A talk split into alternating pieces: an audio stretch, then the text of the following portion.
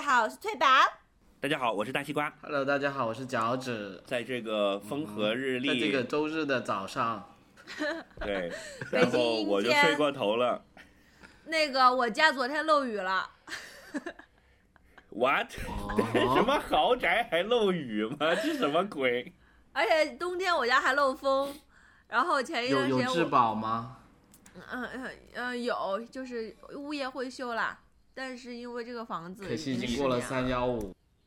对你是那个窗户吧？不是，不是房顶漏雨吧？对啊，窗户房顶上面是上面那户人家，就窗户那里真漏雨了，就滴滴滴的。昨天早上被滴嗯醒了。好，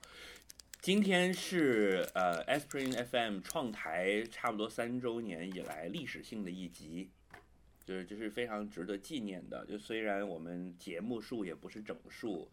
呃，时间上也不是什么重要的时点，但是却是我台立台以来的一个重要的里程碑。为什么？啊啊！呃，因为今天是第一次是由翠宝选题，然后准备来立的整个录音过程的节目。屁嘞！不要把我捧上神台，又狠狠的摔下好吗？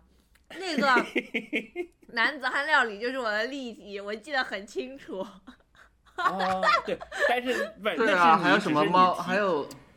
还有什么猫猫狗狗啊，饮料啊，然后 还挺多的。听起来都好嗯但是肤浅。内容的提案是由你来提的，但是在录音的时候，并不是以你为主，还是还是有有别的人啊不来控场行了。但是这大一集就西瓜你要全面 carry 由你来带队。不行不啊行不行，我 carry 不了，我准备放手放手自己飞一把，就是看你的行不思路能够行不行不多飞。行不行不行不行，我的思路完全飞不起来。你就是不想负责任，你这个渣女，哎，被你看穿我的本质了。玩完了就跑。所以我们今天究竟要录什么？你来说，预备起。我们今天要录抖音为什么这么火？就其实这个例题是很深刻的，但是怕大家听不懂，所以就换了一个大家能够深入浅出的例题。嗯，所以我想我来给我来给你我想先问一下 我要先问一下你们两位看不看抖音？呃呃，这个问题，这个问题这么难回答。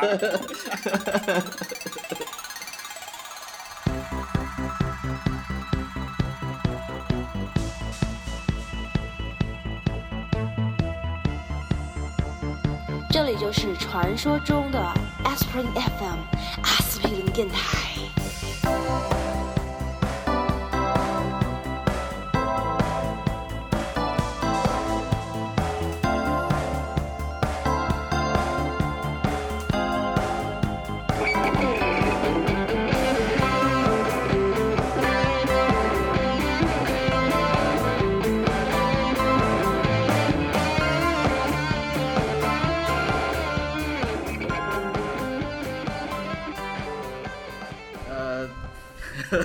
先说，不是不是，这个问题，这个问题这么难回答。这个问对，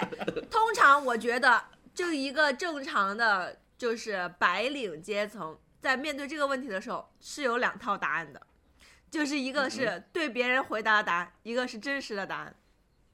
够，你们两个的嗯，对别人回答的答案是怎么样？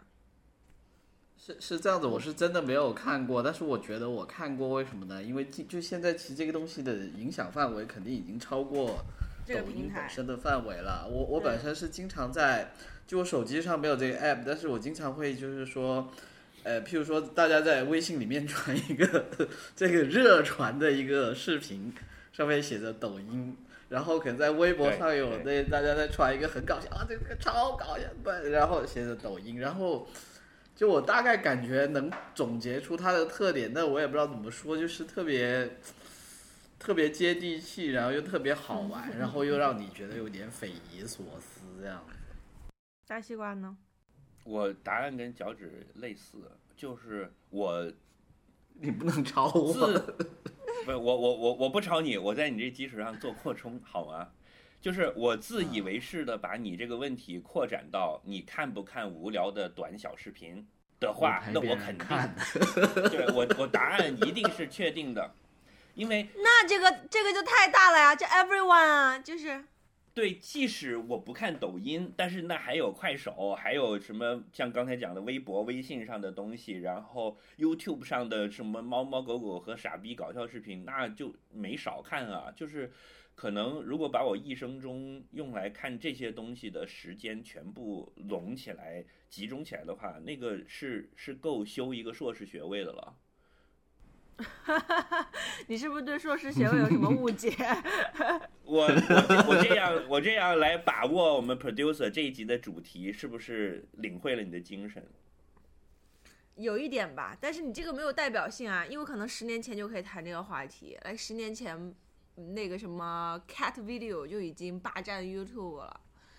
所以你是想要把握时代的脉搏，讲一下就是 exactly 抖音这个 app 为什么现在火起来了，是吗？其实，其实因为抖音有一个很重要的点是跟其他以前不一样的，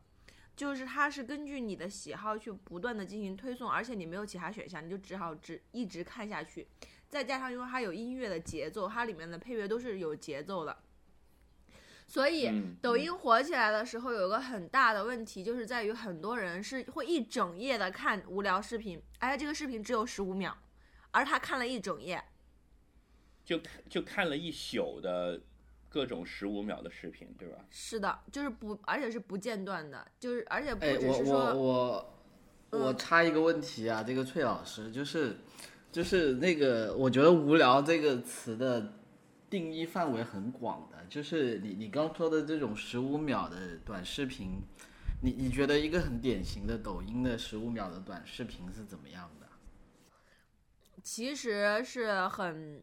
很很，就你如果去像我这样深入的进行了一些科学研究的话，你就会发现。那个里面是模板化的，就是可能是同一个情节，就是一个冷笑话，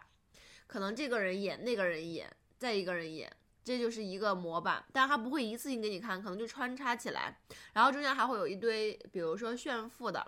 就是都是什么呃劳斯莱斯、玛莎拉蒂的这些车，或者是更好的法拉利这种车，然后再有就是还要炫富的另外一个就是秀别墅啊什么的，然后再有就是一些对口型的表演类的。然后还有一些就是什么运镜，其实也类似于表演类，就是节奏有点像看一个十五秒 MV，就这样。然后还有一些搞笑的，就是那种比较 dumb 的，或者是比较像小魔术啊之类的，就他把这些全部都编排在一起，然后你就不停的看。然后比如说你特别喜欢看这种有一个人走着走着掉下去了，那你不停的给他点赞，那接下来你就会看到更多这种掉下去的这种呃视频。然后好笑啊，然后由于他不停的来，他就是在剪辑上内在形成了一种节奏，是吗？是的，然后它的音乐都是有节奏的。其实很多人讲说，但这个不公平啊，因为所有的视频你关掉了声音，它都会丧失很大一部分的魅力嘛。但是尤其是抖音，就是你把音乐声音关掉了，那些东西就没有吸引力了，就你就可以很快的退出，就不愿意看了。嗯，对，我觉得这个点很重要，但是要分清楚，那个音乐是 UP 的那个人，就是所谓的 UP 主他自己配的，还是抖音这个 APP 根据那个画面变化的节奏系统生成的？如果是后者，那你可以归功于他；如果是前者，那就本来就是一个现在流行的一种方向而已嘛，就是那种什么呃，以前快手上也很流行土味谣嘛，对吧？就是你不看着特来不不不不劲。不不不，抖音上面有好多歌都是就是。现在大家出去吃饭，那个餐厅里面放一个歌，就是我们的同事会说：“哎，这不是抖音上面的吗？”就是，但那歌其实不是，你知道吗？是这个平台把它推火了。啊，我知道了，就是在你制作这个视频的时候，它相当于 Instagram 的滤镜，就是它提供了好几首歌给你，让你去配，是吧？是的，哦，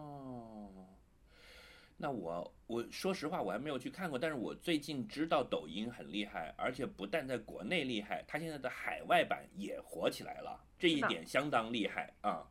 那个日本现在就还在很流行用抖音，就日本的年轻人现在也被这个污染了。对，是的，啊，不对，这个这个“污”字儿就是像你讲的，就是先有了那个预设嘛。它的海外版叫 TikTok，嗯，如果你有那个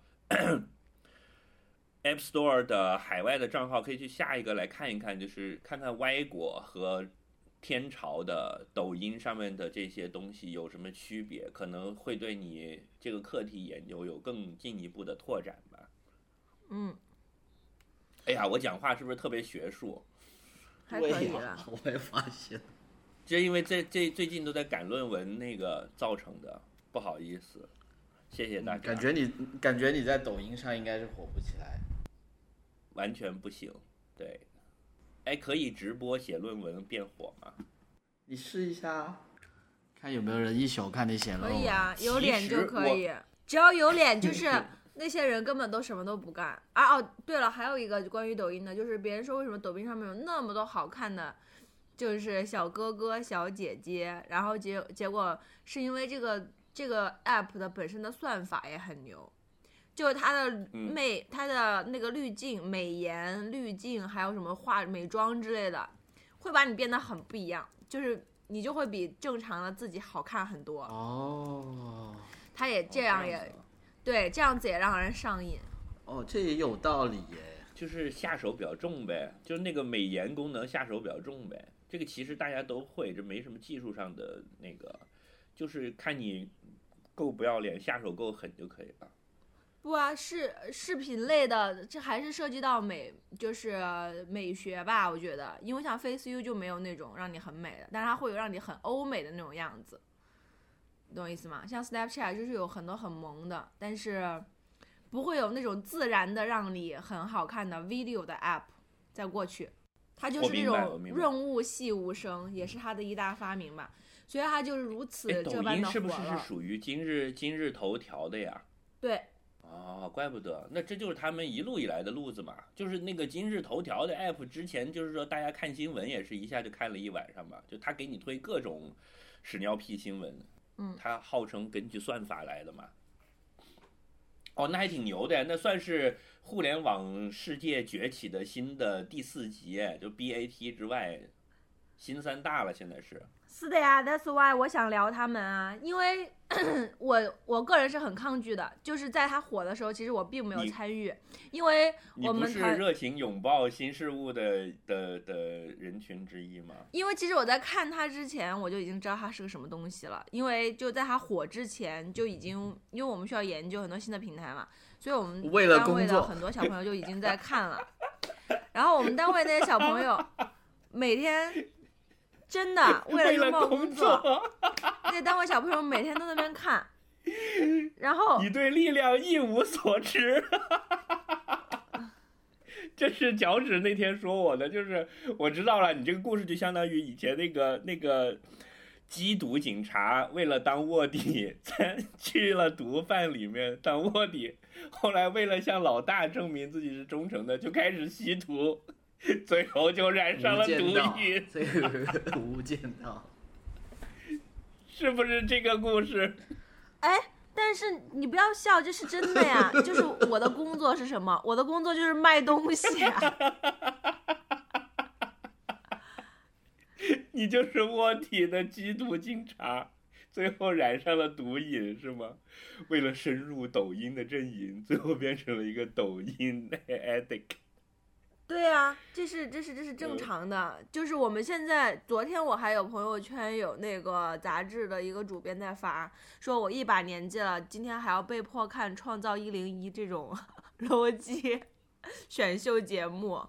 就我们这个行，嗯就这个行业，你需要知，你不知道，那人家为什么要花钱给你做宣传呢？你连宣传平台都不认识，就这是一个必嗯须的嘛。就你必须要看到大家现在最火是什么。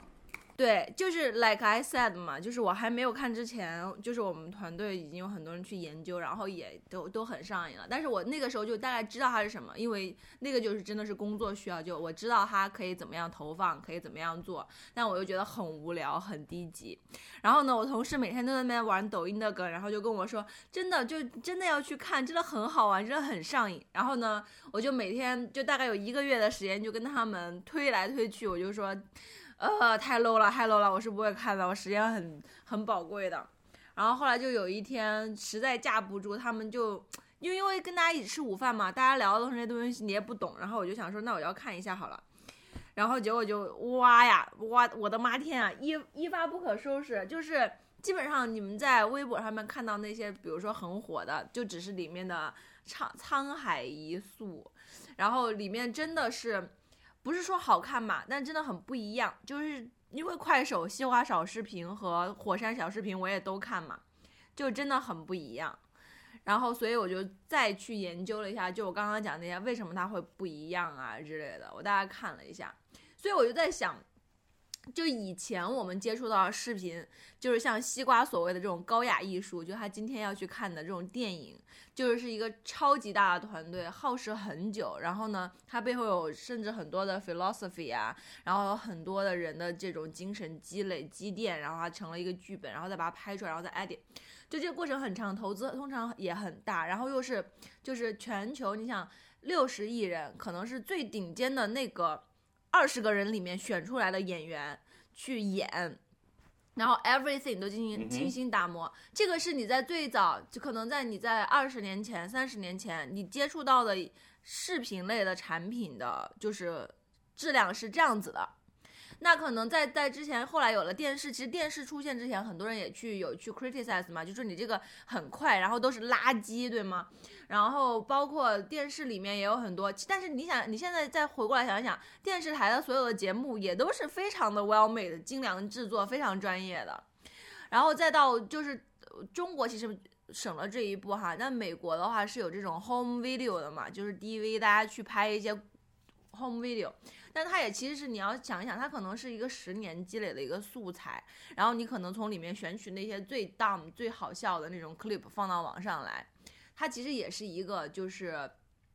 积淀的过程时间哈。但是现在其实我觉得广大人民群众没有了时间或者是专业度的一个保护伞，就是忽然一下就是所有的信息都出现了，我就。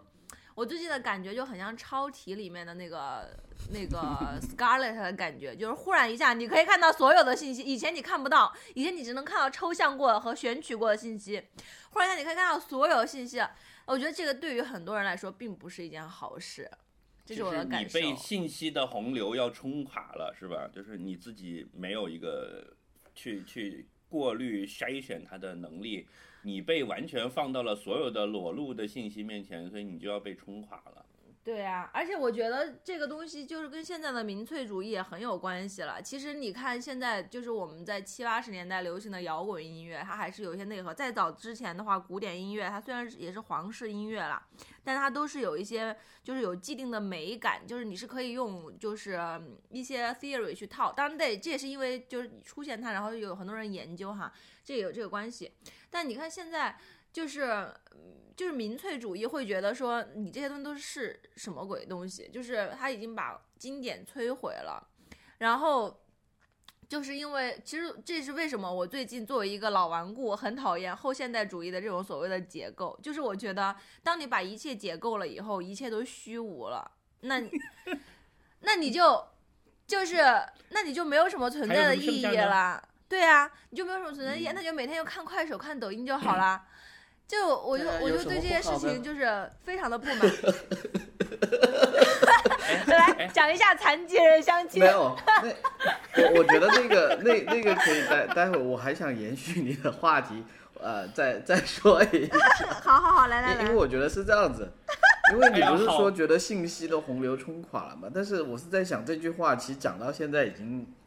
讲了多少年的？我我最早最早是记得当时还在什么用。用用那种拨号上网的时代，大家已经就开始在讨论这种什么信息过载，就已经在聊这个话题。对，但是所以就是像刚西瓜讲的，哎呀，其实电视普及的时候，对，但是实际上来讲，就是说你们对这个世界上信息之多，完全是，就是你们对力量一无所知，对吧？就就在看电视，在拨号上网的时候。你们你们就觉得是信息过载了？你们还其实根本不知道这个世界上的信息，如果真的过载的时候，可以过载到什么程度，是吧？嗯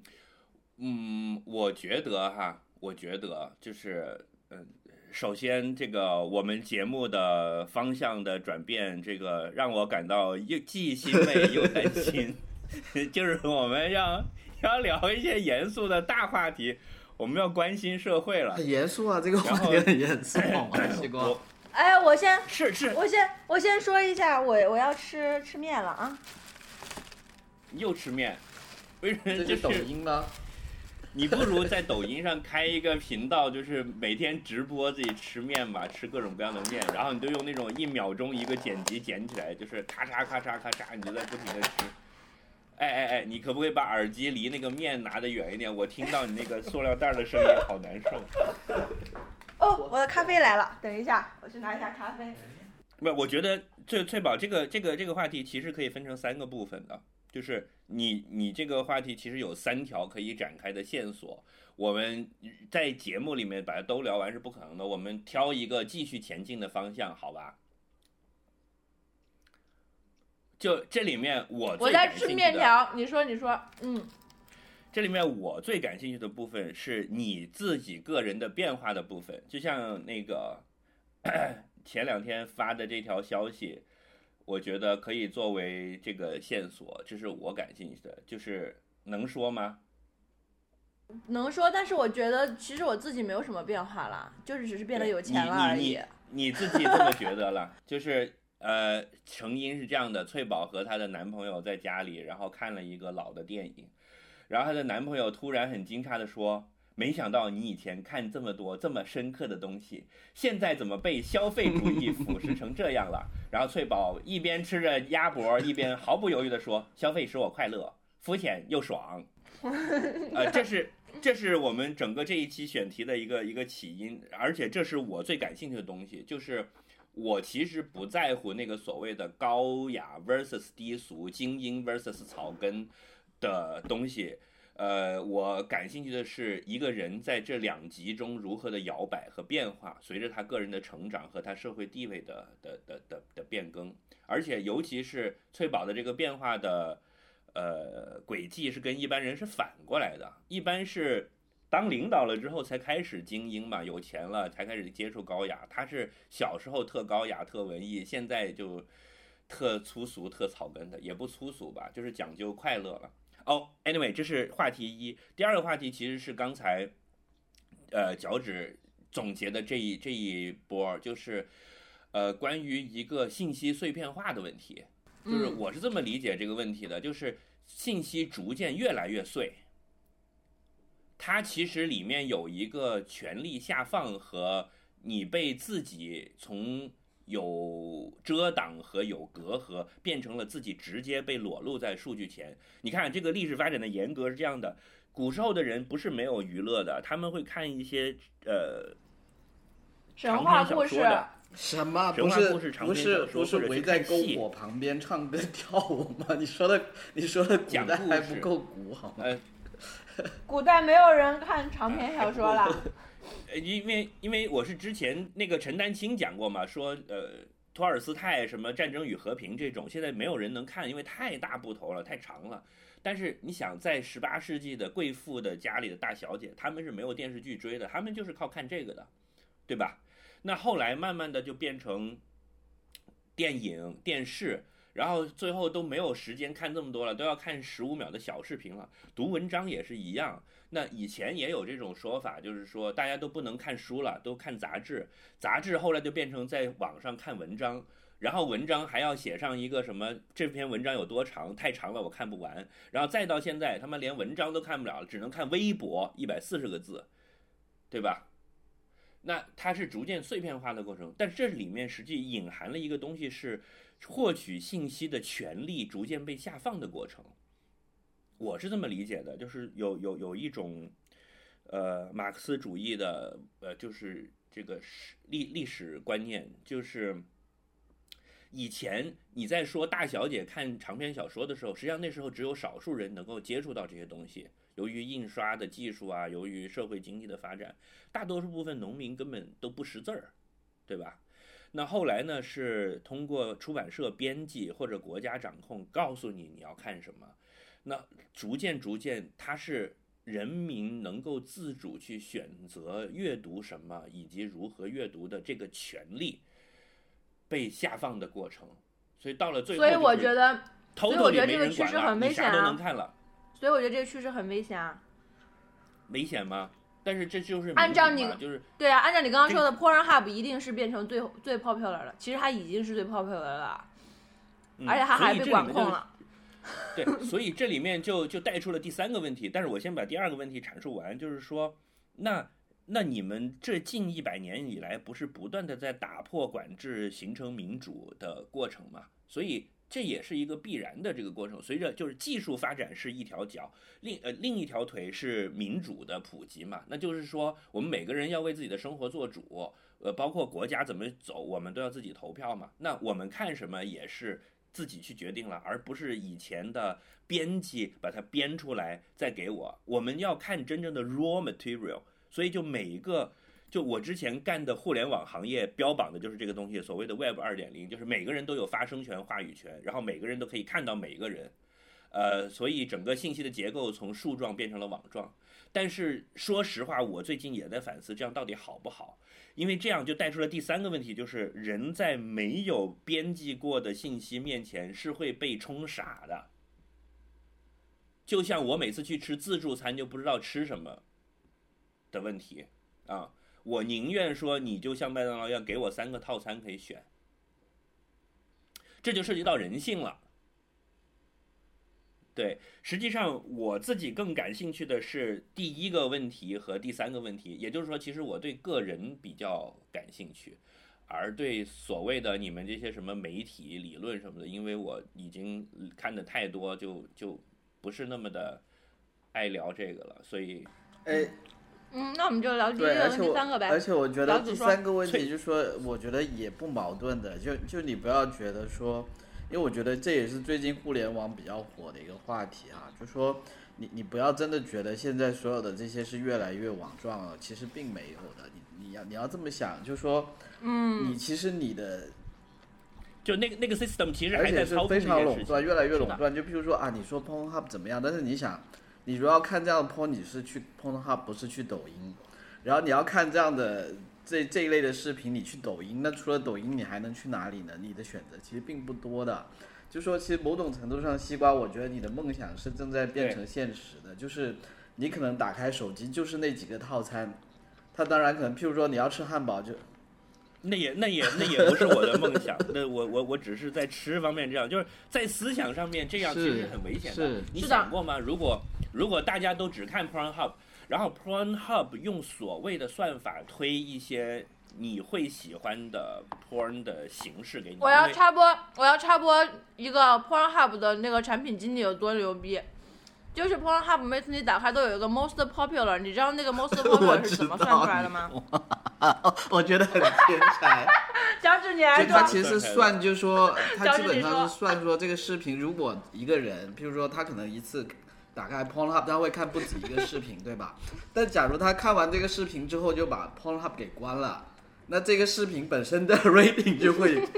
加权加很高。就那种你看完之后没有把这个 Pornhub 关掉的那些得分就会很低。呃，就是要要让你那个结束你的，呃，对啊，对啊，你看完这个之后，你已经很满足，做了你该做的事情，把它关掉了，那这个视频就会得很高的分，是不是很有道理？对，就现在你要知道，互联网产品的脑的产品经理的脑洞甚至可以开到，Pornhub 有一天应该是要去跟心相印联合出产品的，你知道吗？嗯，是的，啊、这个我就不展开了，有大家都啊懂就行了。有啊，看不懂 Pornhub 的时候，不懂的听众 请给看我们留言。的时候会跳出那种约炮小软件的广告。不需要有 porn 就不需要约炮了，就约炮真的好麻烦。回来回来哪儿被打断的？都，Pornhub，啊，对，就是就是说这个东西对人的控制之强，甚至可以呃，比如说，如果我每天在看今日头条，今日头条其实蹦什么样的快餐的广告给我，会决定我晚上我我我晚上要吃什么，你知道吗？嗯，是的，呃，我看到了一个烤烧烤的图片，于是我就想点外卖的烧烤，但实际上可能连我想吃烧烤这个这个 idea 都是别人投射或者注射到我的脑海里的。是的，就 Pornhub 上面投什么类型的 porn 给我，可能甚至会取决于我今天晚上用什么姿势用什么姿势，就这个对人的控制之之强之这个方法之呃微妙和隐隐隐藏性之高，是让人炸舌的。我觉得这个是非常可怕的一件事情。但是反过来，人又很喜欢这种东西，我我觉得是这样子呃，就是就是还是延续你说的，就是消费主义其实一以贯之就是这样子。就说他，你你不要这么理解，他不是那种家长式、命令式的控制，他只是恰恰好去把握住你喜欢勾它是给糖勾起你的欲望。就利用利用了你的，对人人的内心深处是不是有一种本性，其实是不想对自己负责的，而是只想呃堕落和放纵的。那么这一部分的本性其实被商业机构给利用了，利用用来操控了整个社会，把社会分成了放牛的人和被放的牛这两个阵营。而且这个东西就是往往极端的情况去讲是这样。我觉得也不是啦，嗯，我觉得是这样子，就说就说最早你想，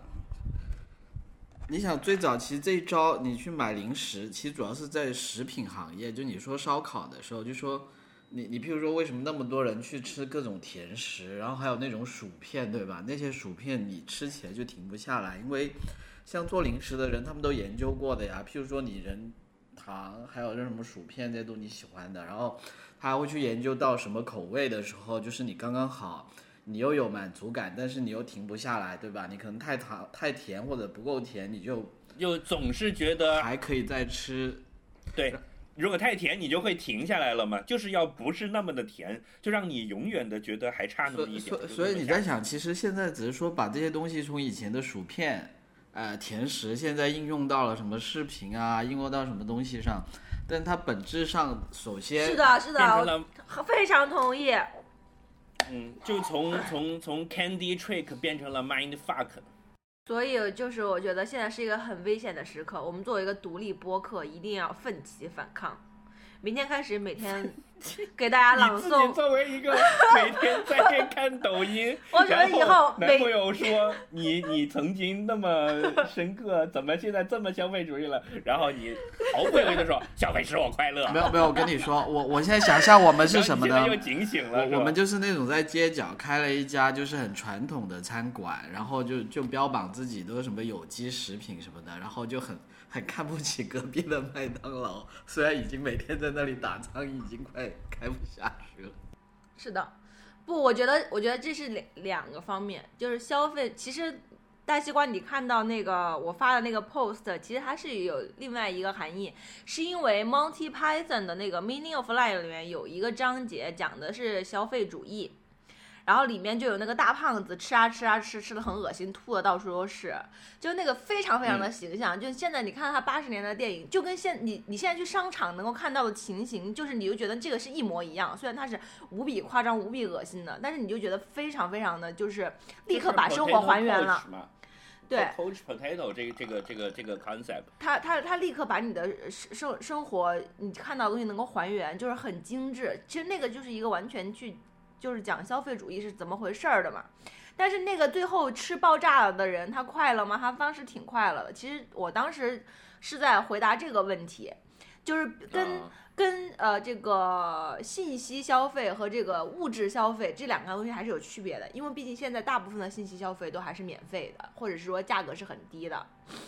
嗯，就你最多你去看场演唱会，呀，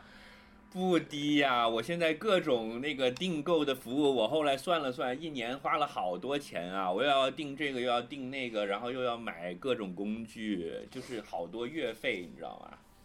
对啊，但但是我嗯我说我指的是，比如说你去看一场演唱会，看一场电影，就 that's it，就是你其实你花不了太多钱，就最多是旅游嘛，就是其实其实这个没有多少钱嘛，就是说白了，呃，是你生活中间的一部分而已嘛。就是这这这个这个，我觉得信息消费和就是呃整体的消费来说的话，不是太一样，因为信息它本身是就是你你的流量，它本身是对于信息提供者是有价值的嘛。就是在现在的互联网你不，是你不是用户，其实你是产品。对你其实是产品，所以它就是不太一样。但是，所以呢，第一个你的第一个感兴趣的话题呢，就因此迎刃而解，非常好回答。为什么？就是我变了，因为我变得有钱了，我有钱花，花钱使我快乐，就是 that's it。然后，嗯嗯，第 喜提还有喜另外一提抖层关于音信息的，就是翠宝同学，这个 就是开开开了播客三周年之后喜提抖音，恭喜翠总监，喜提抖恭喜翠，总监喜提抖音，喜提男朋友。喜提抖音并不是为了我自己，为了让我的团队都可以看到十五秒短视频。然后第二个问题就到了信息了。其实我觉得我没有变，原因是因为就是我一直以来都是对所有东西是感兴趣的，就是我其实反而是就是真的是从行为上面是 treat 这些信息非常的平等的。就是我会看，就是我不会说，因为我觉得这个很 low，所以我不看。就是我刚刚讲的那些小视频，我都看，就是我很好奇我它究竟是怎么我觉得样。本质上，为什么我们三个人能搞在一起，这一点其实是我们三个人的一个共同的本质，就是我们都是有好奇心的。对，就觉得很好玩嘛，看看为什么大家都那么喜欢看。因为其实我看抖音很多时间花在我点开那个评论，我看看就是谁在评论，然后我会看他这个视频背后他为什么拍这个，去看他其他拍的没有火的是什么，他为是什么再让他去。就是拍这些视频，就是作为一个贡献者，结果就发现很多人其实是被平台付费去的嘛，就是就是我觉得这些东西是很有趣的，但我反而是觉得一些很僵化的心态，就觉得说啊，我我是精英阶层，我只读书什么的，这些人反而是很很很蠢啦。但反过来呢，因为我看了那么多，就是其实我们之前不是还有个话题想聊偶像嘛，就是这 之前我里做一个预告哈，我已经 就是准备了越来越多的素材好，材。我们下一集是的，我觉得我们接下来可以，对对对，可以延续这一集的话题去聊偶像这个话题。就是我觉得有的时候，你人人的所谓的这种 spiritual energy，或者说你这种 spirit spiritual 的东西，其实也没有那么高深。就是我我个人觉得啊，就很很很快的，就是说一下就是关于偶像的一个想看法而已啊。下次我们可以深聊。就是它也是一个，就是把一个人的 spiritual energy，一个人的 spiritual 呃 mind，把它有点神化了。但你如果用同样的框框去框抖音，那你也可以说抖音使这个人的精神快乐啊，他抑郁了，他看抖音他就开心了，给他活下去的 勇气和力量，就是是一套可以套用的东西，好吗？所以就是你很难去把这个观众的这个 spiritual 的，就是。这个我绝对不同意啊！我作为一个偶像宅，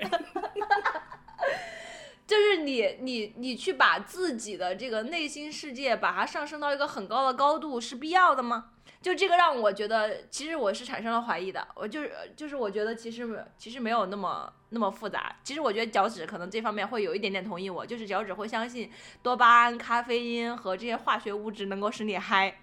就是我觉得如果他们就是化学物质使你嗨，那这样子的话，这个化学物质的产生方法是有很多种的。那其实我觉得很多信息它的功能就是这样而已。然后还有一个话题我很想跟你们讲，就是最近我看了一篇很短小，因为我也在看《基因传》嘛，刚刚看了 二十页，然后那个，但是我之前看了一个就是讲关于警醒人工智能的，我也想跟你们讨论一下。其实就是刚刚脚趾讲的那个话题，就是说，呃，人的本质嘛，就是要懒，要堕落或干嘛哈。其实，其实，呃。想象一下，大家讲说那个人工智能是大家都很害怕嘛，就是万一它以后造反了怎么办，对吧？人类变成了奴役怎么办？人人类变成了唯一的工作去给机器机器上润滑油怎么办？然后就是他就那个文章滑油。我听成了给鸡鸡上润滑油。然后，然后那个 就有一个观点，就是说，你想象一下，如果你这个人类，你现在给这个人工智能的使命，就是让我让我存活到呃亿万年之后，一亿万年之后这样这样一个使命哈。但是你要想象这个使命让如果然后你就进了一个这个保温舱，然后呢这个机器就开始行使它的使命。那这个机器在行使它使命过程中，一定会做出很多，呃，他自己的选择，就不是不是呃根据你的意志来的，因为你只给你只给了他一个一个目标，所以其他的他都是自由，所以他会选择很多很多的不同的发展方向，到最后他为了去去到一亿万年之后，这个过程中他很有可能就会把你牺牲掉了，或者是甚至是说他会去研究你，就是他为了他达到他的目的，他会去研究你，然后他就说，其实这一个。这这一个呃过程哈，其实就是 exactly 是基因之于人类，就是基因在亿万年之前，就是给人或者是说给给它的载体设定了一个目标，就是把我带到亿万年以后。然后你看看人类现在，就是我们的所有的驱动，我们所有的决策，就是人作为觉得是生物的决策吧，生物的所有决策都是为了让基因延续下去。所以其实。其实所有的生物就是基因的一个所谓的基因智能，但是我们现在反过来去研究基因，去修改基因，去篡改它们，就是已经完全控制住了基因。所以就是这个，就是所以我们没有办法，我们没有办法控制，也没有必要去担心人工智能，因为它就跟我们不是一个层面的东西了。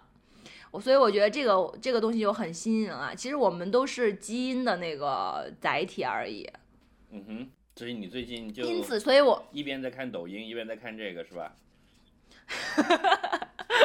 而且我最近，而且我最近还开始吃有机食品，就是除了刚刚的那个面条外卖以外，那个 除了面条外卖以外，我还在吃有机食品，就是。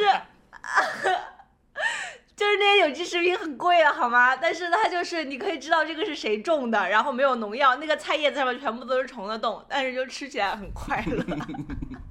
就它提供一种虚假的满足感给你嘛？对，你自己也知道的嘛，你心知肚明的嘛。我想讲的那个就是，我想在你这个抖音这个这个问题上，我想要确确认的就是，我其实跟脚趾的是一样，就是。如果这是一种让你充实又快乐的娱乐，你为什么要焦虑？你为什么会觉得你看抖音是一个值得说的问题？如果你整个周末就不是在看抖音，而是你把你刚才讲的《基因》这本书给看完了，我告诉你，这是感受上会有什么不一样？然后这个感受的深层次的原因是什么？让我来告诉你，这个感受的深层次的原因是什么？就是我从小到到大被。灌输的价值观，就是要看书，不要看那些 low 逼的东西，就是要有进步。这个价值观是不是正确的？I don't 对这个价值观是不是正确的？I don't know。就是对脚趾说的那个很对，就是要有进步，就是这个东西本身就是虚的。对，那如果我今天就是看了一堆抖音，然后但是我很快乐，so what？就是如果。自主意志就是人的自由意志这个概念是成立的话，那么如果我选择把我的一生给荒废掉，是不是也是我的自由的选择？这是我大概大学的时候一直在思考的一个哲学问题。哎，然后你有答案吗？有答案，我接下来告诉你们我的答案，就是后来我看到了我的偶像文坛偶像，这个什么琼瑶阿姨加缪讲的一句话。对，加缪加了是吧？就存在主义阵营的大将，只有自杀是唯一严肃的哲学问题。我当时就恍然大悟，就是觉得太牛逼了。确实，自杀这个 topic 它涵盖了所有我们要思考的东西的概念，就是这个世界到底是怎么样的，值不值得我去过，或者怎么？那你想，如果我选择不过了？这是自由意志嘛，对吧？对啊。那那我最近把这个问题给想清楚了，就是真的是到最近才想清楚，就是你讲的，呃，如果我玩了一天抖音和看了一天书，可能在我们传统价值观里面会讲说那是一种进步，对吧？是的。那我不进步又怎样呢？比如说那个，哎，你们不是都准备了好多要展开这个话题的材料吗？就是。他多么的开心。比如说，我以前你们都觉得我是不看综艺节目，但其实我是看很多综艺节目的呀。我我追我的 idol，idol 每个星期都要更新他们的节目的呀。就小姐姐们在开运动会，小姐姐们在吃面条什么的，就每期都要看的。嗯我觉得很很快乐呀，而且很很充实。没没问题啊就。是以以观感上，就是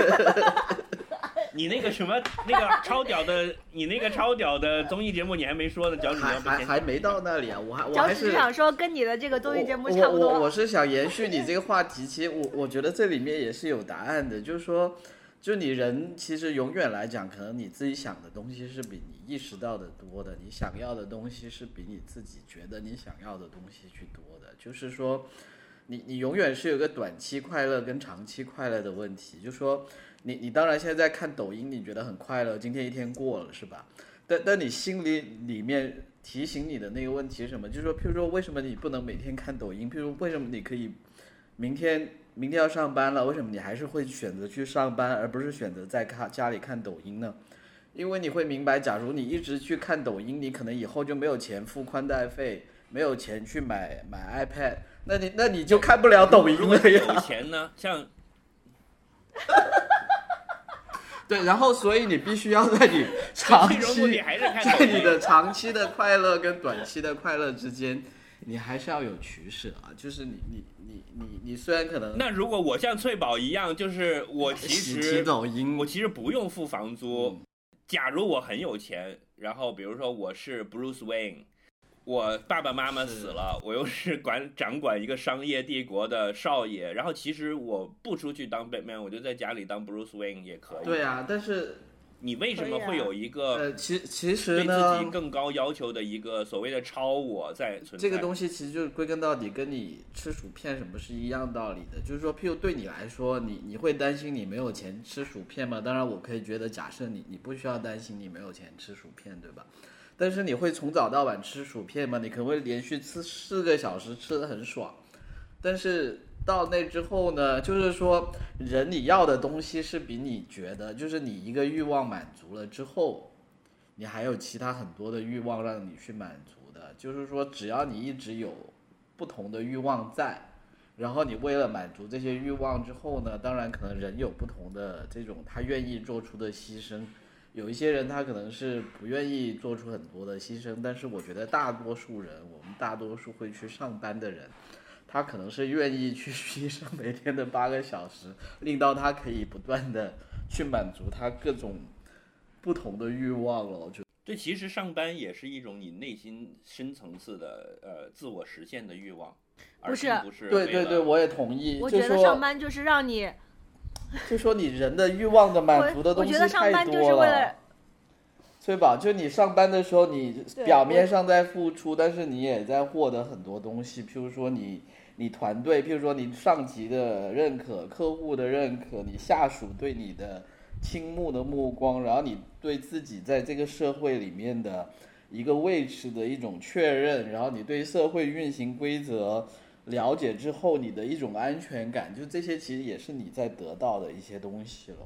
我觉得还有一个重最主要的得到就是上班让你不上班的时间变得更快乐了。就如果你完全不用 上班，你不上班的时间就没有那么爽。你这种感觉就是 外卖想吃的东西来了之之之后，然后先搁在桌子上，自己先去厕所吃一口屎，然后再来吃外卖，味道更香甜是吗？差不多的意思。我不同意，我不同意。呃，那个我前一段时间啊看了一个，对，这里要着重跟大家安利一下，就是关于游戏。其实，其实这个话题，什么高雅艺术、低俗艺术，呃，短期目标、长期目标，这个这个问题，我也一直没有想清楚。但差不多在脑海里有一个轮廓了。直到前一段时间，我看了一个 Jonathan Blow 的呃访谈，就是那个集合网做了一期节目，讲 Jonathan Blow 的游戏设计哲学。我就觉得把这个事儿给讲清楚了。就你知道，人其实是有成瘾机制的。对啊，就人体生物性来讲，是会有一个成瘾机制，你会变成一个小仓鼠，喜欢不停的啃东西。你有没有那种感觉，就是呃，那个包装用的塑料泡泡啊，你会去喜欢挤那个泡泡吗？小时候挺喜欢的。嗯，对对，就你知道我在讲什么？就是如果你一挤就觉得很爽，然后如果这个时候很爽的时候，它砰就会响一声，有一个很好听的音效的话，你就会倾向于不停的这么摁下去。如果摁摁摁摁到十个就就给你一颗呃一个奖杯，然后摁到一百个就给你下一个奖杯，这就是所谓的游戏机制的设计。你就会坐在那里不停的这么摁摁摁摁下去，甚至你还要花钱去买更多的这个回来摁。这就是很多现在的这些让人着迷的游戏是这样设计的。那为什么说这些游戏它不是一个好游戏呢？就是大家会玩了这个游戏，就是既觉得快乐，同时又觉得它很 low。就是你在整个这个过程中，你是在沉迷嘛，你是在放任自己的这种很原始的这个欲望去去沉迷。那那个 Jonathan Blow 他设计的游戏呢，就是有几个原则，就是他本身是一个嘴炮，就他他很嘴炮地，他把现在的一些很牛卖的很好的游戏，他全部都炮轰了一遍。他就说，一个 RPG，呃，就是角色扮演的游戏，你接了任务，然后要去一个一个的去清任务，会在画面上有菜单，会有一个整个的 UI 界面，这就是对玩家的一种奴役。说某种程度上，你跑到那里，然后告诉你一个任务，说让你去杀十个老虎，然后你就跑到那里去不停的杀，然后画面上就会出现一个数，就是十一斜杠一，对吧？嗯？嗯一一斜杠十，然后你就在不停的那么干，不停地那么干，然后干完了你就去交这个任务，交了这个任务，他就会送你一件破衣服，然后就告诉你说啊，后山还有熊，你要不要去帮我打十个熊？然后你就在游戏里面，人是不停的在干这些事情的。对啊，然后这个某种程度上就是那个摁泡泡的这个这个原理，他就觉得游戏这样设计是不对的。嗯然后他设计的游戏呢，他 prefer 的游戏就是画面上没有这个，要尽量少的减少这个 UI，然后要把这种说明性的东西要去掉，最好是画面上看到的是跟现实生活一样的，但是呢，里面要有一个机制。比如说，你里面的物理定律就是，哦，原来我这么一砍，这个东西就会裂开，这种东西要让玩家自己去发现。通过这个发现、学习、总结的过程，然后找到一个自己在这个里面呃成长的一个方法，然后把这些任务和你要做的事情都要埋在这个里面。也就是说，归根到底，整个游戏的过程是你认识世界的过程。然后呢，啊他甚至他甚至很非常呃激进的反对一切任何有数值模拟和升级的这种东西。你看，像我讲的刚才前一类的游戏里面是，你打了十个老虎之后你就升级了，你力量就变强了，对吧？你再去砍下一个，你的力量就会更大，它的树就减得更多，它减砍你的树就减得更少，于是你就能够打赢它。而一开始你是打不赢的，但你想，你去打赢它和打不赢它的过程里面，对你的操作和认识来讲是没有任何区别的，只要你花时间就行了，就是是数值上的变化，而不是方法上的变化。他就讲这个 blow，这个现在游戏界对他昵称是吹哥啊，因为他真的就很能吹，然后他名字又叫 blow 嘛，就嗯吹哥很牛逼的一点呢，就是他认为游戏的设计应该是没有等级这些的那个限制，而一个东西你打得过，一开始打不过，后来你能打得过了，只有你玩家自己的技术的提升和你对这个游戏里面设计的这个世界的认知提高了，才改变了这个状况，而不是因为那些数值的变化改变这个状况。所以，游戏给你带来的是你自己的认识和能力，包括操作技巧的提哎高，是实实在在你人提高了的。他应该去打牌啊、打球啊，然后下棋啊，就像他说的这样。就他的他，的技术，那 是一种对他抗嘛。他的技术提高了就可以打赢别人了，他没有数值。没错，他没其实是回归回归模拟世界、回归物理世界的的的一个概念吧，就是游戏有机化呃但也不完全是因为你 （organic game）。对对，但不但不完全，但也不完全是有机。你可以设计一个规则都是反物理定律的世界，但是玩家通过玩你设计的这个世界的过程，认识了你这个世界，然后你设计这个世界的规则，其实 deliver 了一个 key message 给交给这个玩家的嘛，但是不是用写出来，也不是用设计一套 UI 和数值系统的方式。Anyway 了，这个这个话题不去展开，但是他的这一套哲学让我意识到，我原来对高雅艺术 versus 草根文艺的的这个东西又有了一个新的认识，就是其实虽然我还是赞同我原来的想法，就是其实不分高雅低俗之说，呃，pop music 也可以很有有很多优秀的作品在里面，也是洗涤灵魂的、拔高你的人生的，呃，但是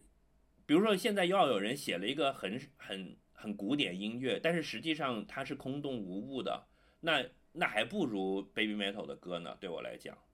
就是其实不是以古典和 Pop 来这种风格上去区分，而是以你到底有没有东西，以及我吃了你这个玩意儿之后，我有没有变好和进步来衡量了。那人归根结底还是有进步的内在需求的，它不是功利性的，而是你就希望自己。进进到这个世界的时候和离开这个世界的时候，到底发生了多大的变化？这个变化其实就是你 n 下来你的一生 earn 出来的所谓的意义嘛。如果我玩一个游戏跟玩之前和玩之后是完全一样的，那你就会觉得我最后删这个游戏的时候，我完全浪费了时间嘛，对吧？那这个过程中我到底获得了什么？因为到最后那个游戏的档你也会删掉的。你所有的装备啊、钱啊，最后都会没，就跟人生是一样的。那你中间这个过程到底取得了什么？才是哇，我这拔的好高啊！天哪！就就你每天吃吃了那么多东西，最后也都拉拉拉拉成屎了，那你 都都拉了屎了呀？得到了什么？但但你你你就活下去了呀？我得到了一些 memory 吧，应该。哎，我我觉得是这样子的，我就想起其实。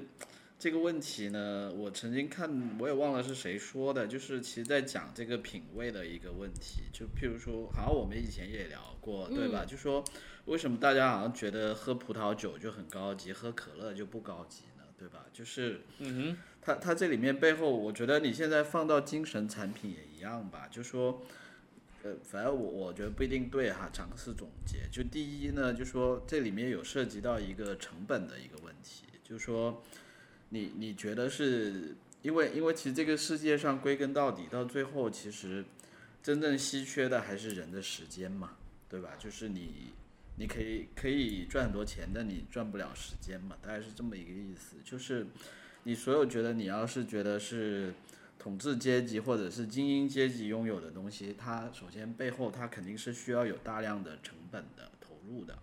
就是如果你一个东西本身不需要很因为他不用上班，归根结底需要很大，就是第一是制造需要很很多成本，第二是这个享受过程也是需要很多成本的。就说，你你你，譬如说葡萄酒，它本身可能有很多变化，然后你要真的可以去去说出这些变化，你首先自己要投入很多时间去去尝。然后譬如说你看电影、看书，你你要有一个很好的品味，你自自己首先你得花很长的时间去看过很多书之后。你才能够去做这么一个鉴别嘛？但但但，所以我觉得抖音这些，它某种程度上就是一种消费上很大众的，就它你会觉得它不够高级，是因为它本身可能生产的过程，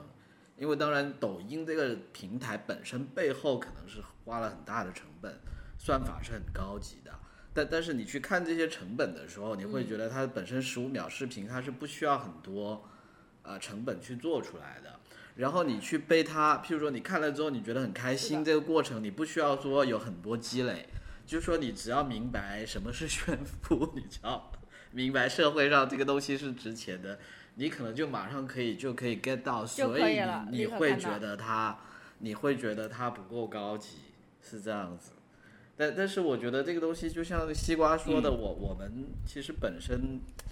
对这种标签是存疑的吧，就是说我们大家都是很心态很开放的。是的，反正我自己，我自己很多时候会觉得说，为什么我会喜欢看这个东西？就我可以跟你回到我刚刚一直说我要说的一个真人秀。就我在一边看的时候，我一直在想，天呐，我为什么这个东西觉得这个东西好看？为什么会爱看这个东西？但但是我觉得这背后一边看一边怀疑自己。对啊，但是就说，其实我觉得我也大概能明白为什么，但是就是说，但是你可能有时候不一不一定很愿意去承认，就是，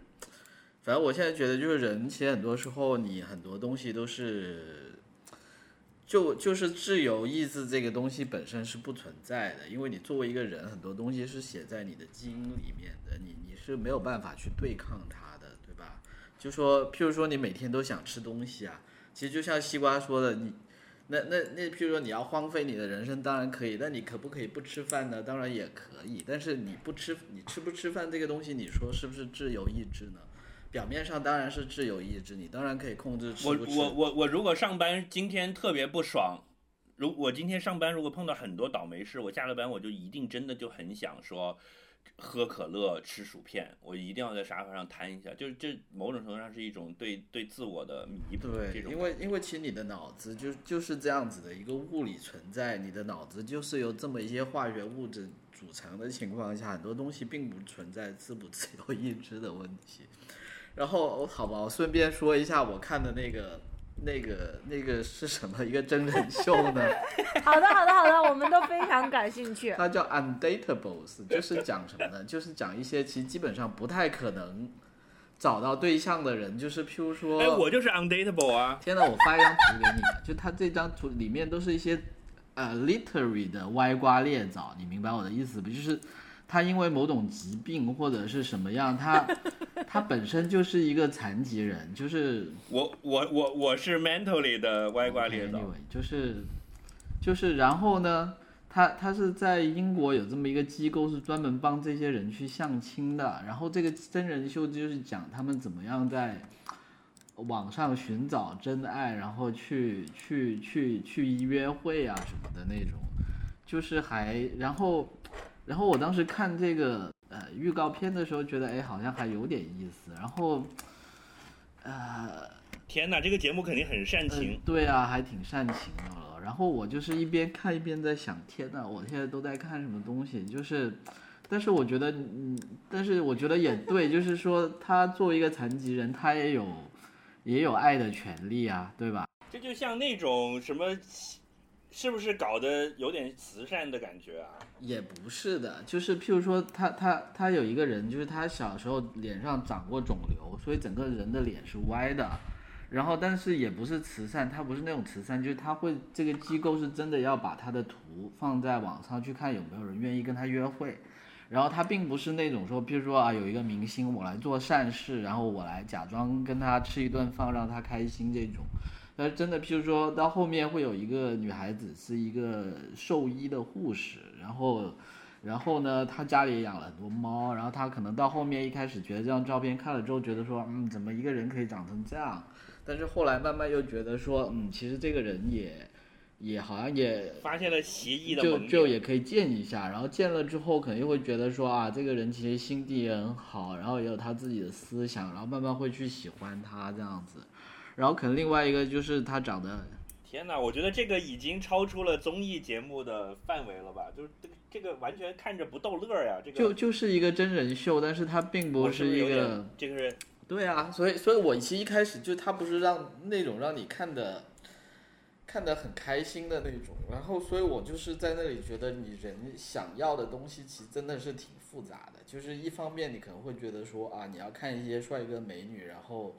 看一些东西看得很开心，但是另外一个角度，你看到一些人很惨比你惨的时候，你其实也可以会觉得很开心啊。这个正确太不正确了吧？对我，我觉得是这样子，就是说很多人你，你你肯定肯定不会这么去讲，你不会说啊，因为我看这个节目是看别人比我惨，是，但是某种程度上，你在很多人在看电视的时候，你的心态里面，我其实我觉得也是隐藏的着这种，我我一开始我以为以为你想讲的是类似那种类似我以前很爱看的一个呃这种屎尿屁类的综艺节目叫就就是美国有个节目叫 Jackass，你知道吧？啊，嗯，我我我后来还看过 Jackass 的剧场版的，就他还出了一个 Jackass 大电影，就是各种人在那里，比如说骑呃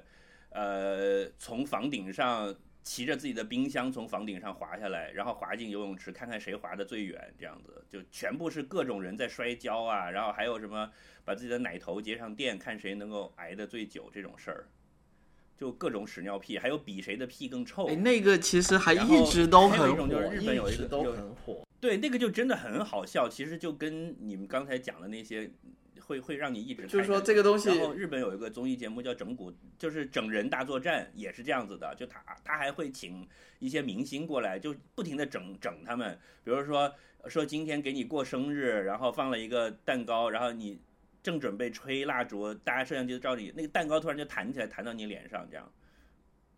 就不停的反反复复的搞出各种各样的创意，所以我觉得是这样子，就是卖蠢跟卖傻的东西是很古有之啊，而且一直是很火的，只是这几年不知道为什么原因有点示威，然后现在又重新得到了他应有的尊重。又又又反弹回来了。但这个里面其实隐含了一个一个东西，就是呃其实你刚才讲说所谓的高雅文化是里面要花时间嘛，对，对吧？比如说，呃，你去欣赏一个严肃的呃什么古典歌剧什么，它这里面有很多背景，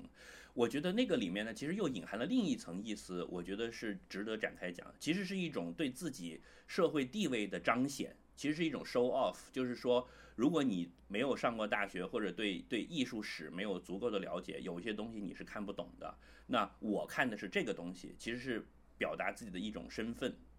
嗯，那因为以前社会的阶级的定位是通过这个东西来，呃，以前的阶级是是明显的。那后来平权了之后，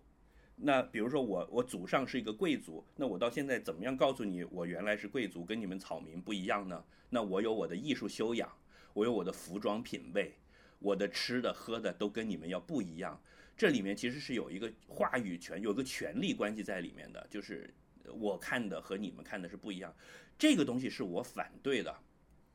就是我是我想强调所谓的呃高雅文化和低俗文化是没有这个高雅低俗之分的，但是它里面有你到底具备什么样的 quality 之分，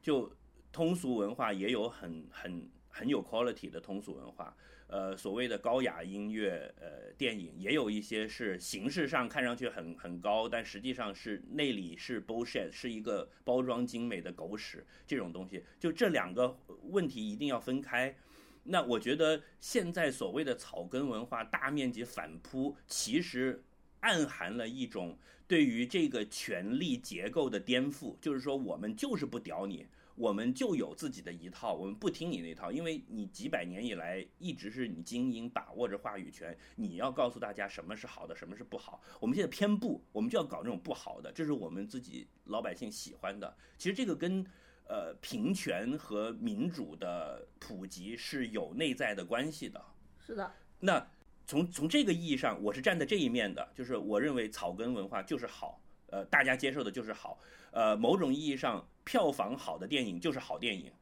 这个道理是说得通的。但是反过来，票房很好的电影又又分为两种，就是所谓的 pop 的音乐，还有流行的电影也分为两种，一种是像摁泡泡这样用一些很 low 逼的 trick 来勾引你上钩的，这是我认为是不好的。然后你里面是真的有东西在，然后触到了大家情感上的共鸣的，所以才造成了很好的文化共鸣，得到了很好的经济收益，这种我是支持的。所以在这里面一定二元的要把它分成两个事物去看待了。辩证主义，就我对阶级性反对，但是但是我对那个呃质量的高下之分我是支持的。所以你看，我们当年立台的时候，我们自己设了几个目标，你们还记得吗？就是我们一直羞于要讲的，就是我们到底做一个什么样的播客。耶、呃，我不知道到今天我们做到了没有，但是这是我们努力的方向和坚持的目标。为我们为为十的粉丝，我们应该有十个陌生人粉丝了吧？那不止，那不止，不要不要妄自菲 薄要理性啊，不要盲目那个。我我我我们我们只是欣因为踩的爽就死欣赏。的成本比较高，但是当你这个跨过了这个门槛之后，你会懂得爱我们的。柜台欣赏的成本哪里高了？请问？我们是一个国际化的大电对台，，我们主要是制作成本比较高，就是大大概要花大家一个月的对你要想时间 考虑到可以做一集。不是你要考虑到我们的时薪呐、就是我们三个人就是各自那个要花一个小时来做这个东西，那个 value 是很大的，好吗？是的，所以最近你们都有什么高雅艺术要跟大家推荐吗？嗯，我想一想啊，我没有，我最近没有高雅艺术。哎，我看，哎，你们，我觉得《爆裂无声》很好看，是吗？你看了吗我？听到很我听到很多人吐槽，哎，我还没看。我最近不是在看法国新浪潮电影展嘛，就没有爆，我觉得《爆裂无声》很好看。那个《新迷宫》你们有看吗？没有。没有，也是这个导演，同一个导演是吧？对，是这个导演的处女作。就是这个导演是这样的，《爆裂无声》一定有它不好的地方，就是它不是一个完美的，就是五分电影，甚至不是一个四点五分电影，但是它展现了这个导演讲故事的功力，还是很厉害的。就虽然很多时候你很觉得很 predictable，但是你觉得他作为一个导演能够把一个这样的故事这样用一个这样的方式去呈现出来，还是觉得很不错的。而且他第一部也是这样，他第一部就完全是一个小成本电影，就是那个本子也很普通，然后演员都很很普通，就是一个就让你感觉确实是说中国电影崛起，感觉像在看 Fargo 的这种感觉，就所以是很厉害的。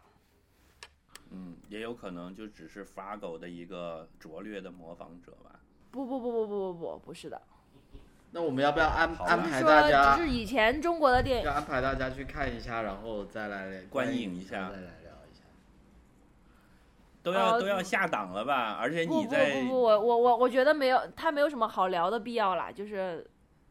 就只是觉得还行挺好的而已，是吧？就是觉得看到中国电影有这样的，觉得很很很不错，对中国电影要求是有多低？就是很低呀、哦哦哦哦哦，还有一个推荐的，一个美一个美剧《亿万 Billions》，啊哈，非常好看。么它是讲的是一个超级有钱的 super super billionaire，他是做 hedge fund，然后他演那个演员很棒，是《国土安全》第一季的那个主男主角，就他当时演那个战俘。我觉得我然后就我觉得他的他的脸就很适合去演那个《冰与火之歌》，但是没被选上这种感觉。对对对，当然这个 Billions 他演的是一个超级富豪，而且演的非常棒。然后第二个男主角是一个喜剧常客，而且他演的是一个正义之师，是演过他叫什么叫 Paul Giamatti，就是你看到他的脸你就知道他是谁了。他演过很多蜘蛛侠，我知道，我对对对，知道楚门的世界什么他嗯都演过。然后他居然在里面演的是一个正义的检察官。然后这两个大男主，再加上两个人各有一个老婆，都还挺有点的，就演的非就是非常好看。现在是在第三季，然后前面两季，是的，神仙打架的感觉非常棒，推荐你们大家看。然后他讲了很多关于金融和这种法律的程序正义啊这些，所以我觉得是好看的。我最近在追这个，好的，那我就推荐一，就是关于我们今天讲的这个问题，就推荐那个集合网有有一个关于 Jonathan Blow 的理论的两期节目吧，我到时候把链接放在那个 link 里面。好的，然后还有就是好好奇心日报有一篇长文章，就是讲为什么流行文化剥夺了观众的自由，还给大家带来了所谓的 guilty pleasure，是他翻译的国外的一篇文章，那个那个也挺好的，其实跟我们今天的这个话题是是点得到题的，嗯哦，那不错，嗯，那那我推荐一个最近在上画的那个叫呃泯灭的那个科幻片，就是那个娜塔莉哦波湮灭灭，对对对，呃，其实其实我看了就我看了，我不对，就是说我觉得是这样子的，这部片呢，它其实剧本本身有很多问题的，就是说它整个架构也有很多问题。但我喜欢它的点就是说，纯粹是它拍的很好看，就是它可以把一些很恐，就是让我回忆起什么呢？就是回忆起我看《异形》的时候，就是说它虽然也是一些很很很哎，对，很很很很恐怖的东西，但是它又其中有一种很诡异的美感，而且它它这种诡异的美感有一个有一个新的走向，就是说你恐怖片通常都是很脏很暗，然后但它这部片是这样子，它它里面恐怖的东西都是那种像仙境一样的东西，但是又让你觉得很恐怖，所以就我觉得这一点我还挺喜欢的。但当然我也明白西瓜不喜欢的点，我就觉得那个不好看啊，就最后搞一堆塑料花什么的。但但是是这样子的，我觉得有几个地方很好看呢。就是第一，就是它里面有一个那个有一个怪兽，然后它的嚎叫那里那一段实在是太棒了，就是我就不剧透了。嗯，你你记得那段吧？嗯然后翠宝还没我还看对吧？没看呃我记得，我记得那个是一个 key，一个一个一个关键点。然后另外一个呢，就是但是那一段我知道，就是好像上画的时候被剪掉了，就它里面有一个你知道这个湮灭是改的？你知道湮灭是改编自那个一个去年得了雨果奖的科幻小说吗？就就是打赢了三。就是网上的说法，就是跟那部小说很不一样嘛，觉得很多点都没有嘛。但我觉得就是说没关系的，就是我我很喜欢他美术的部分了。就里面有一段我知道是被剪了的，但是就大家可以去网上找下载版来看，就是里面有一段，就是比他们先去的一批人里面有一个有一具尸尸体是，就是很恐怖，但是又是超超好看的一具史诗，就那个点我也很喜欢。就你爱看的那种东西。嗯 嗯嗯，我能明白你爱看的点在哪里。呃，就那个蠕动呃是吧？对对对，就那一系列也不错了。但是就是就是我觉得没有大家想象的好啦。其实确实也不是一部很值得很很高评价的作品，但是我觉得也不是很差。就起码那个那个美术的部分我还挺 enjoy 的，特别是那些就是那些就是那些那些植物啊，我觉得那植物很好，就是那些像人一样的植物。那个点呀我就觉得很像塑料花呀，我就觉得很像现在新开的商场门口会放一个广场，然后上面会有一些 bling bling 的树和花放在那里，然后让那些小姑娘们去照相，然后旁边就可以搞一些什么活动这样就很像这种装修。这样很。好啊！哎，我跟你们讲一个笑话，就是哎，我发在 Path 上面了，就是我发现最近就是在我这个年龄段的女生都有去在花旁边自拍，就是看到花就忍不住的合影，就开始变成了我妈。然后你就把各种各，你就把各种花自拍给给集成一个帖子，是吧？对，大家就是都嗯抑制不住的那种对于春天的喜爱和对于鲜花的 这种想要亲近的感觉。好久没有看到这种刚刚新鲜粉嫩的生殖器官了。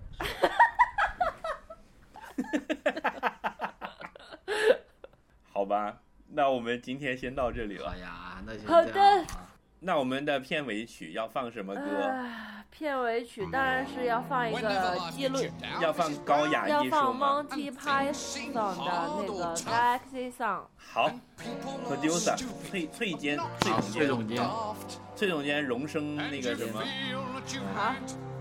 下次要请吃好，饭。好，没问题，没问题。 Just remember that you're standing on a planet that's evolving and revolving at 900 miles an hour. That's orbiting at 90 miles a second, so it's reckoned a sun that is the source of all our power. The sun and you and me and all the stars that we can see are moving at a million miles a day. In an outer spiral arm at 40,000 miles an hour of the galaxy we call the Milky Way.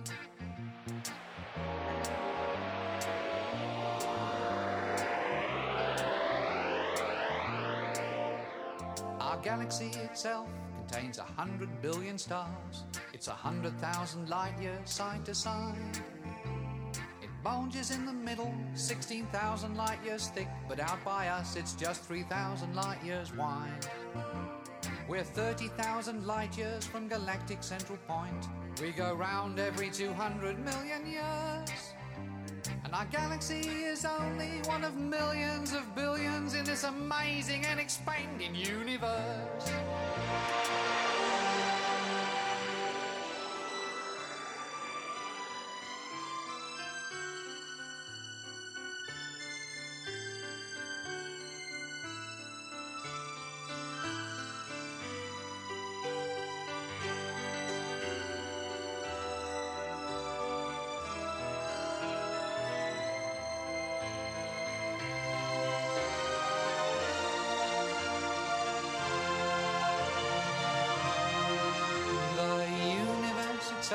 Keeps on expanding and expanding in all of the directions it can whiz.